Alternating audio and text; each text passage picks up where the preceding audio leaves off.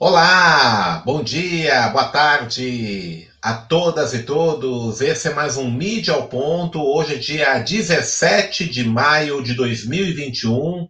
É o nosso terceiro programa Mídia ao Ponto, programa que toda segunda-feira, aqui no canal Farofa Crítica, faz uma avaliação da cobertura midiática parte, ao vivo, com a participação aí dos nossos internautas.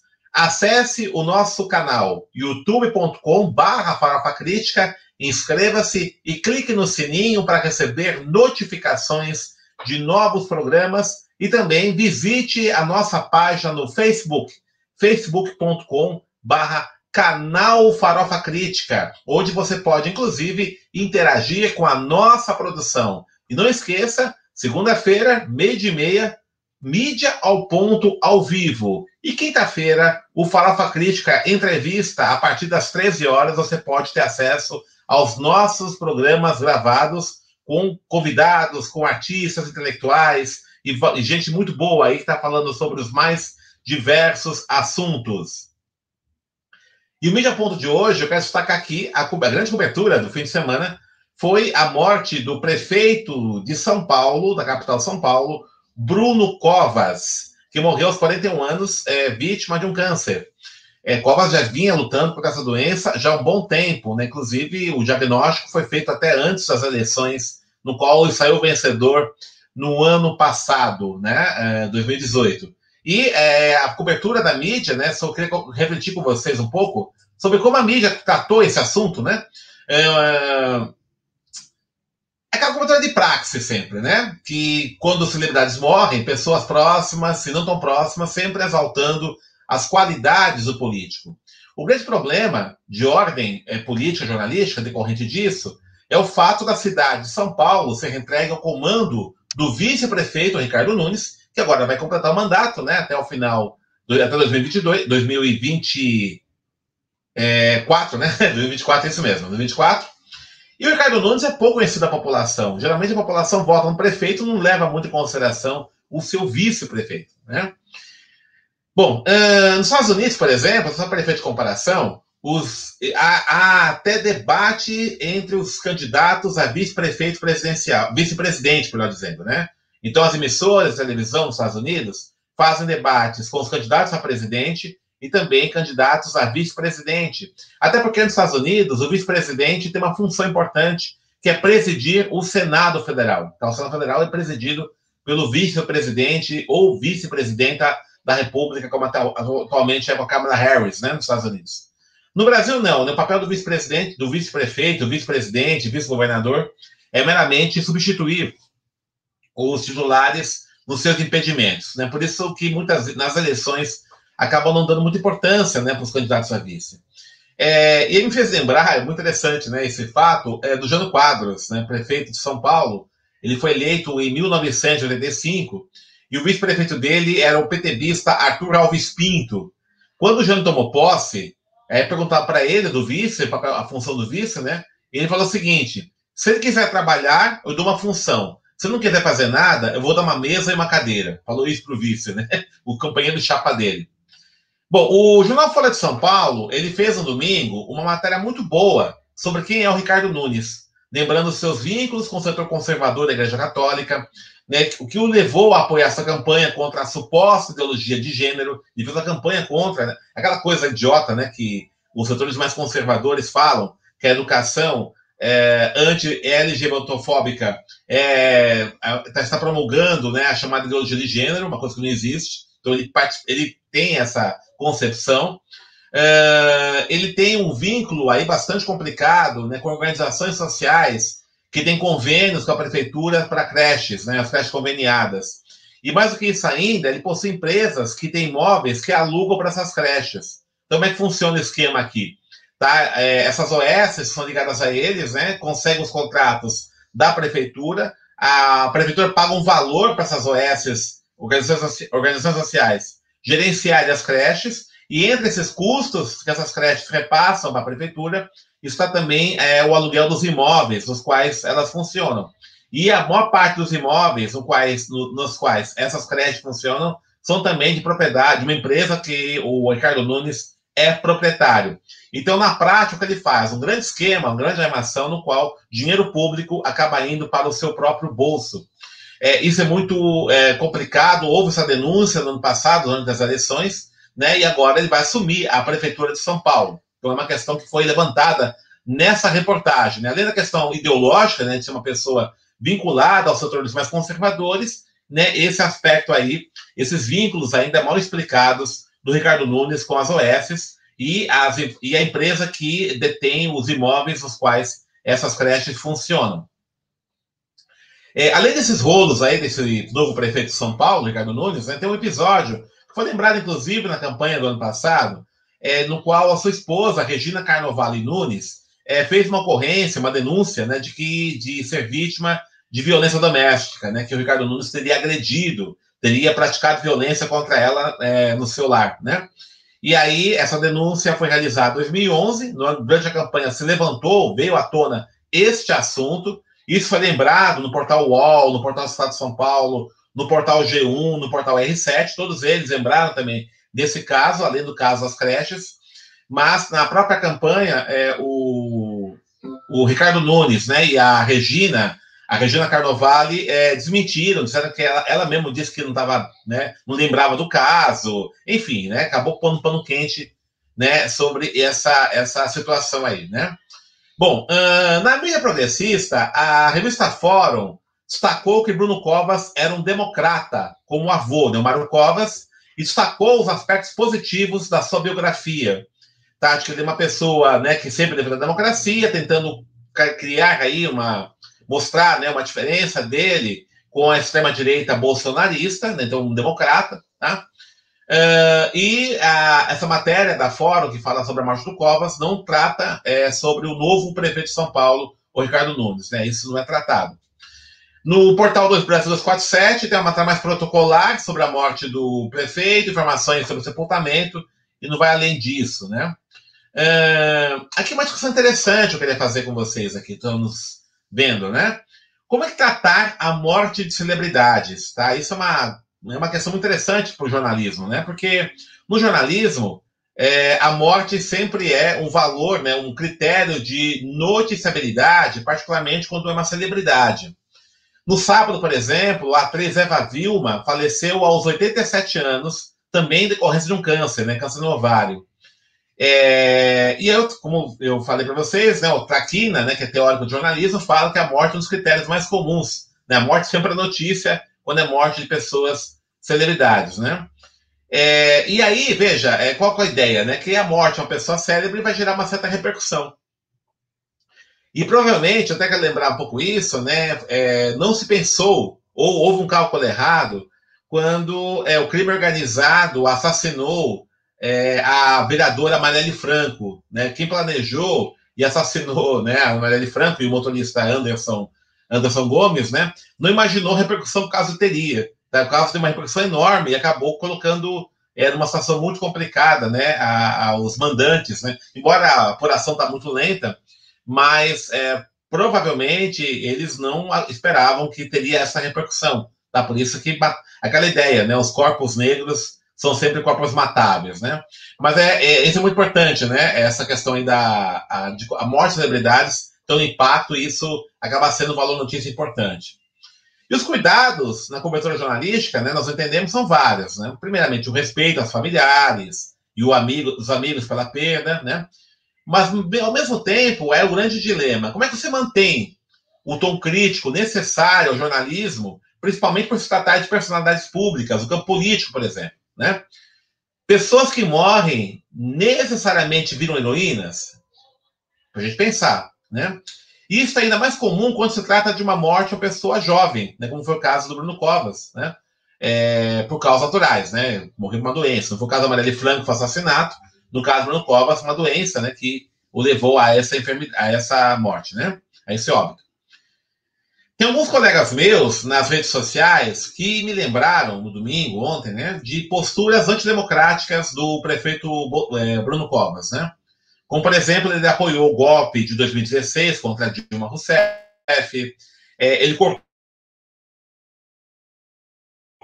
tal ponto dos professores Na recente greve sanitária da categoria, a prefeitura obrigou os professores a ir trabalhar é, durante a pandemia, né? Os professores recusaram, fizeram uma greve, greve sanitária, e a ação da prefeitura de São Paulo foi cortar o ponto, né? Foi de enfrentamento a essa greve, né?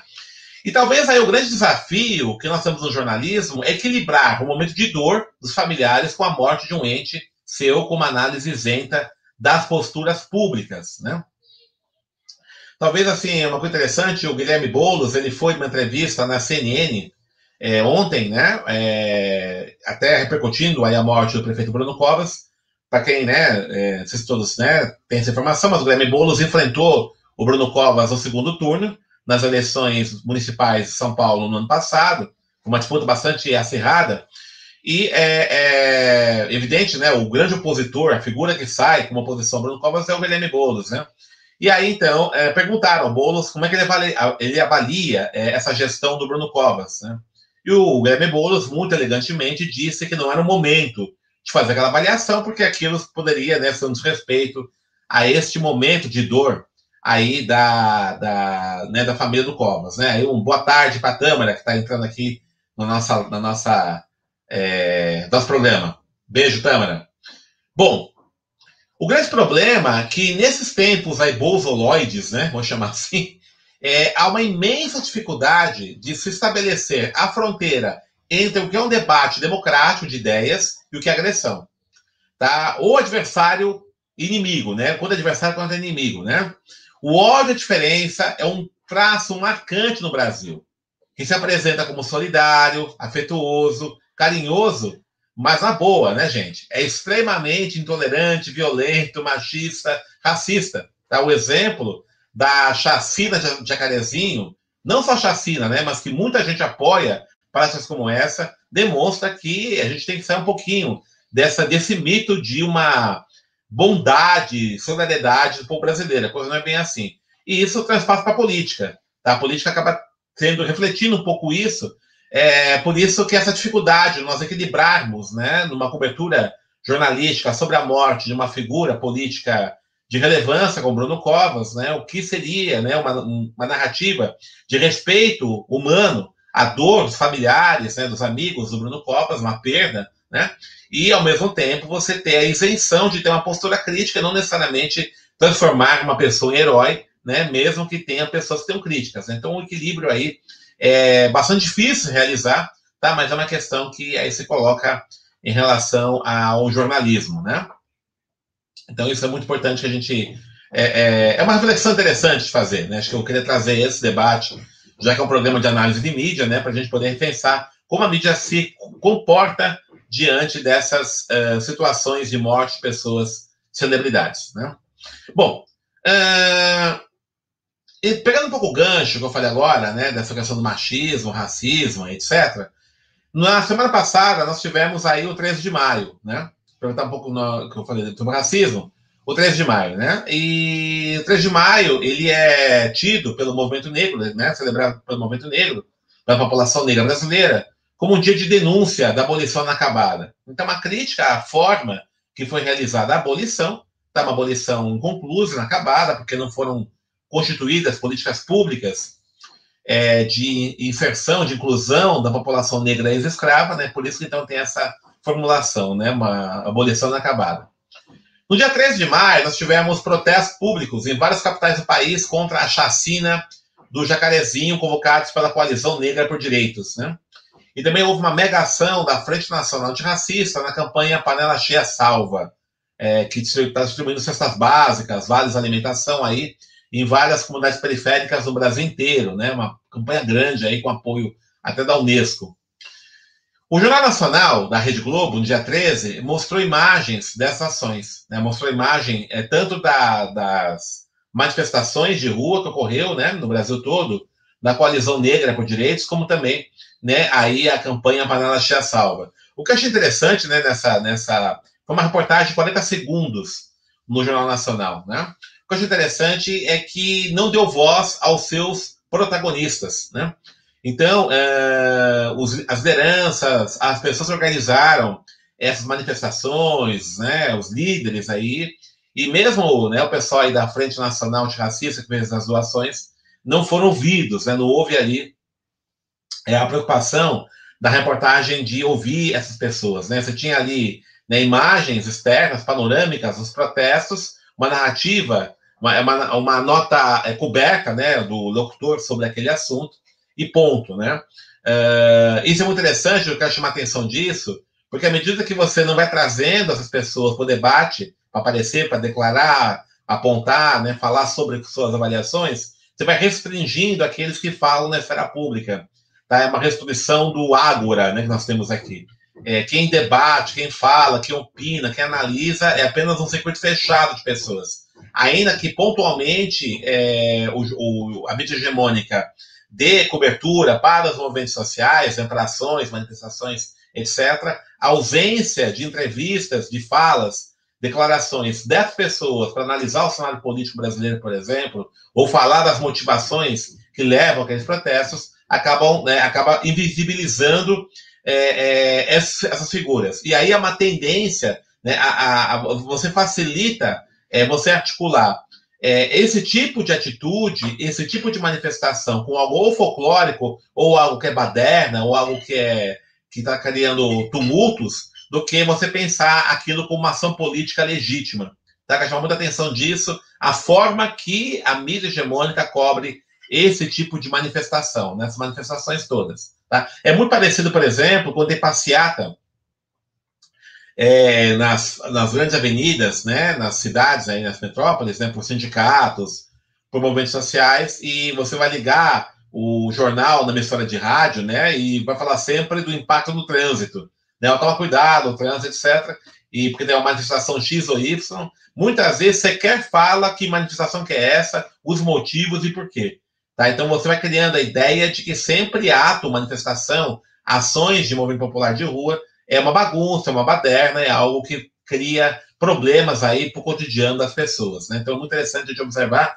E essa matéria da Jornal Nacional, embora tenha dado aí a visibilidade para os atos, não deu visibilidade para as pessoas que convocaram ou que organizaram esses atos. No dia 15 de maio, é, no, na tarde, né, passado, no sábado passado da tarde, um conjunto de organizações como a Rede Colombação, o Jornal Empoderado, a Nova Frente Negra Brasileira, é, o Cine Campinho, a Casa de Airá, a Frente Favela Brasil, é, o Ciclo Palmarino, fizeram uma grande live aí para refletir sobre os 133 anos de abolição inacabada e a resistência negra à crise e ao racismo. Durante mais de três horas, militantes, ativistas, intelectuais, artistas negros expressaram suas vozes mostrando a resistência sendo realizada na prática. A íntegra dessa live, nesse vídeo, né, tem mais de três horas, você pode acessar na página da Rede Quilombação, que está aqui embaixo, né, facebook.com.br barra Rede Quilombação. Só clicar lá, você tem acesso a essa live muito bonita, né, que, que é, intermediou falas, né, de pessoas intelectuais, de líderes, com também manifestações artísticas, de samba, de rap, é, de capoeira, muito bacana mesmo, né? Ali foi um exemplo de uma resistência sendo construída no dia a dia, né? Foi bem interessante essa é, atividade no dia 15 de maio, né? Sábado passado também, relativa aí ao dia de denúncia da abolição inacabada, dia 13 de maio. Tá? Então, aí são duas, é, são, queria destacar esses dois aspectos, né? dois, duas coberturas mediáticas aí sobre o 13 de maio. Ontem no Fantástico, né, é, apareceu uma matéria até é, relativamente grande, né, sobre a campanha Paraná Cheia Salva, né, mostrando as doações é, realizadas né, pela Frente Nacional Antirracista é, em algumas comunidades, né, até apareceu o Quilombo do Carmo, onde eu, eu, eu, pessoalmente fui fazer, fiz parte, né, participei da doação, da doação, né, foi bem bacana, então isso também é interessante, né.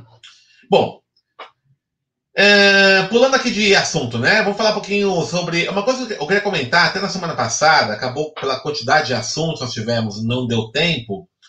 É uma situação que aconteceu em São Paulo, na semana retrasada, que houve uma correria aos postos de saúde em busca da vacina da Pfizer.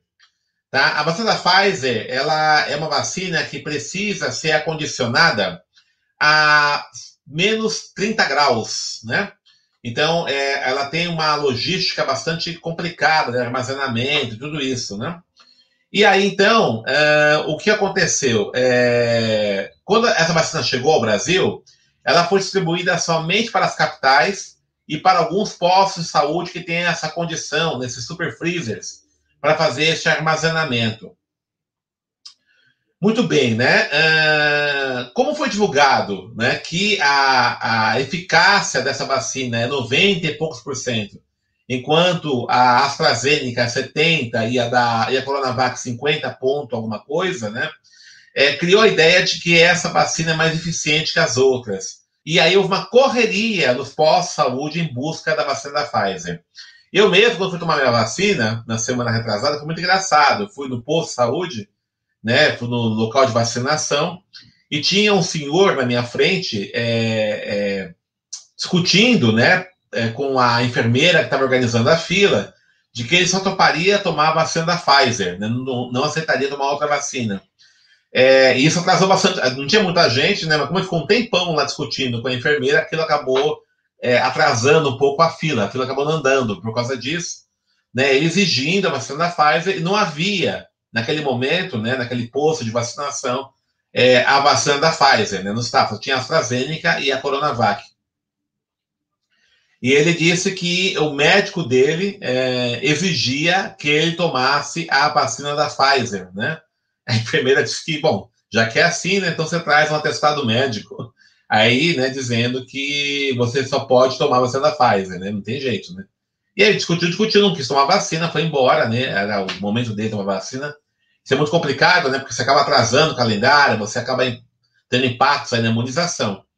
E o jornal Agora São Paulo publicou uma matéria né, sobre isso, sobre essa correria em São Paulo sobre a vacina da em busca da vacina da Pfizer, repercutindo, é, não esse caso especificamente, né, mas repercutindo é, essa informação da eficácia maior da vacina da Pfizer, né, que ela é 90%, para 70%, etc. Bom, uh, eu queria aqui, é, é, eu vi uma até parecida, me parece, na Revista Fórum também, um pouco nessa linha, né? Bom, eu queria só apontar que é um problema sério nisso, né? Porque isso é mito, tá?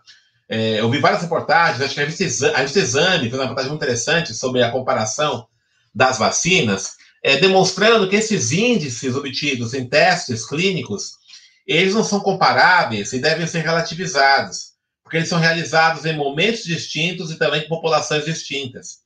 Além disso, há uma série de variantes do vírus, né, do coronavírus, do Covid-19, que nem todas as vacinas são testadas para as variantes, né? Então, isso também é uma coisa que ainda há, uma certa, há muita incerteza em relação a isso. É, então, uh, quando o jornal Agora São Paulo e mesmo na revista Fora, você, você reforça essa argumentação, aí é um problema muito sério, né, de você ficar preso ao jornalismo declaratório. Tá, as pessoas falaram isso, esse argumento. Agora, o jornalista tem que ter sempre um tom de criticidade. É isso mesmo? Esse argumento ele tem sentido? Quando você coloca aquilo e deixa, deixa por isso mesmo, está encampando esse tipo de visão, que é uma visão, nesse caso, por exemplo, que é, que é falsa, né? Que ela, ela, ela é, tem que ser relativizada esses dados, né? É, as vacinas todas têm seu grau de eficiência comprovado e todas são importantes. Ah, um outro argumento que apareceu também, é, que levou as pessoas a buscarem a vacina da Pfizer, e que também está na matéria do agora, é que é, os Estados Unidos e alguns países da Europa só aceitam a vacina da Pfizer para poder entrar nesses países. Aquilo interessante que seria um gancho para uma outra pauta, porque esses países só estão, estão exigindo somente essa vacina com comprovação de imunização. Tá? Se isso é verdade, primeiro, e se for verdade, por que acontece isso? Aquilo é uma boa discussão interessante, né? Porque aí pode, você engloba, por exemplo, uma certa geopolítica da vacina da Covid, enfim, dá muito pano para manga aí, né? Mas, infelizmente, até por conta de outras prioridades, acredito eu, né? o jornalismo acabou somente encampando essa informação aí da diferença de eficiência, que é mito, né? Que isso é uma coisa que é, é relativa em termos, isso. E é, por conta disso acaba criando essa corrida, né? As pessoas vão ao posto de saúde é, para vacinação é, no mesmo comportamento que você vai no mercado comprar café, que é o café União, o café do ponto, café, sabe? Não é assim, né? É, a gente tem que fazer uma luta, um esforço coletivo para todo mundo se vacinar o mais rápido possível. Se você começar a trabalhar com essas lógicas aí, você acaba, acaba criando problemas para que a campanha de vacinação ela seja efetiva. Né? Então, isso é uma coisa muito séria. Então, uma, uma crítica que eu faço aqui, né, a forma que esse tema foi, foi coberto, porque não está esclarecendo a população. Tá? É, essa matéria da, da exame é interessante, mas o exame é uma revista que tem circulação pequena, mas ela mostra alguns elementos interessantes, né? mostrando que esses dados não são comparáveis, que tem outros dados, inclusive, que mostram que a AstraZeneca e a Pfizer têm uma taxa de eficiência muito semelhante em outros testes. Então, é importante né, que esse debate fosse melhor realizado, porque há, há aí é, é, muitas dúvidas, há posições incorretas né, do, do, da população em relação às diferentes vacinas. Então, é uma questão que eu queria apontar nessa crítica. E aí, né, eu achei estranho que a revista Fórum, que é da mídia progressista, acabou repercutindo essa mesma informação sem, sem buscar aí uma outra, um outro contraponto, né? Então, isso é, isso é, é uma questão que eu queria trazer também como avaliação. Bom, vamos lá para nossas dicas de leitura da semana, né? É, eu queria aqui indicar né, um livro gratuito, né? Tá todo mundo com a curta aí, que é o livro Conhece-te Conhece a Ti Mesmo, Pensamentos e Práticas à Procura de Novas Primaveras, do Wagner Merige, que elabora questões sobre educação, comportamento humano, justiça, equidade, descolonização da mente e propõe ações para construir o futuro. E essa obra do Merige inaugura a coleção Educação, Pensamento e Ação, que pretende aos leitores, apresentar aos leitores jovens e maduros questões importantes que precisam ser melhor debatidas em busca de soluções para o bem coletivo. O Merige, né, ele é escritor, né, editor dessa coleção, né, e ele inicia a obra com uma palavra interessante dos oráculos, né, que fala o seguinte: os seres humanos estão confusos, tremem perante os monstros que criaram e parecem não entender de onde vieram, com quem compartilham o mundo e para onde vão. Não é, não é isto uma perfeita síntese do mundo que vivemos, com maleóvolos vírus perto dos governantes e escusa interesses? Pergunta Meride. Meride é um grande amigo, é uma pessoa muito querida, né? A gente participou num projeto conjunto, que foi São Paulo em Palavras, né? no qual né, ele juntou um grupo de escritores, eu inclusive, para fazer crônicas, poesias sobre São Paulo. Isso é uma coisa muito bacana. Isso já foi quatro anos atrás, a gente fez um lançamento belíssimo ali no, é, no Sesc Pinheiros, né? É, cada um fez. Foi tipo um sarau coletivo, né? Essa obra foi bem bacana, que a gente autocusteou, né? Então, Benige, um grande abraço para você, parabéns aí, né? E uma dica legal aí é, de leitura, tá? Vocês podem acessar, né? No, pegar esse livro é, baixar, né? Download na, no site aquarelabrasileira.com.br, né? Tá aí o site para vocês poderem ter acesso a essa obra e também outros projetos desse site que é bem bacana, que é dirigido pelo Wagner Merige, né? Agora vamos para nossa dica cultural da semana, né? Dica cultural. É, nós vamos. Uh, aí tá errado, é dica cultural, não é dicas cultural. Botou aí um S a mais aí. Bom, Uh, essa semana vai rolar o seminário Clóvis Moura, no Centro de Pesquisa e Formação do SESC. Totalmente online. Totalmente online. Tá, eu vou estar participando disso, né, ao lado de muitas férias aí. O Márcio Farias, o Fábio Nogueira, Kleber Vieira, Ana Paula Procópio, Ana Raquel da Silva, Cristiane Sabino, Agnes Laureano. Tá? A programação desse seminário é, está, e como você escrever, ela está nesse site aí do Centro de Informação do SESC. Você pode ver abaixo, tá? Ali tem inscrição, tem várias taxas de inscrição para quem é comerciário, quem não é. Você pode clicar na programação e participar então desse seminário, que vai ser também, vai ser totalmente em AD, em à distância, né? Você vai receber o link, tá bom? É muito importante esse seminário, Clóvis Moura, né, um grande sociólogo brasileiro que foi infelizmente esquecido pela academia, mas hoje há um aí há uma, um esforço de vários intelectuais, né, buscando recuperar a sua obra. É, houve no ano passado, retrasado, perdão, o relançamento da obra Sociologia do Negro Brasileiro, né, pela editora Perspectiva, tá? E agora estamos em vias de, de relançar, de ter de volta a, a obra é O Negro de Bom Escravo a Mal Cidadão. Tá? São obras já esgotadas, que foram publicadas em histórias pequenas, mas agora, nesse esforço desse grupo de intelectuais estão sendo republicadas as obras do Clóvis Moura, que é, morreu, né, faleceu em 2003. Né? Já faz 18 anos né, nós perdemos o sociólogo Clóvis Moura, né, um pensador que discute muito a questão do racismo, relações raciais no Brasil. Tá? Então, é, seminário aí é, faz parte desse projeto e é também já um pré-lançamento dessa nova obra que vai ser relançada do Clóvis Moura, é O Negro de Bom Escravo a Mal Cidadão. Então, uma dica cultural aí para quem quiser conhecer mais a obra do Clóvis Moura, aprofundar os conhecimentos. Aí, Centro de Informação e Pesquisa do SESC, tá? É a dica cultural desta semana. Bom, a gente vai encerrando aqui então o nosso uh, mídia ao ponto, lembrando que na próxima quinta-feira, às 13 horas, vai estar presente no Farofa Crítica entrevista o jornalista Wendell Stein, que vai falar sobre ufologia. Vejam só.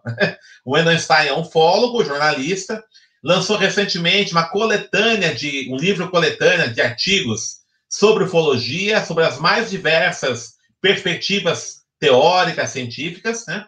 Então ele vai falar um pouquinho sobre esse essa sua aventura aí na ufologia, sua trajetória histórica, sobre a obra. Então não perca na próxima quinta-feira, o Wendell Stein, no Farofa Crítica, quinta-feira, a partir das 13 horas, você pode ter acesso a essa entrevista no nosso canal do YouTube. Então, o, Mídia ao Ponto volta na segunda-feira que vem, ao meio-dia e meia, com mais comentários sobre mídia. Até lá, e um grande abraço e boa semana.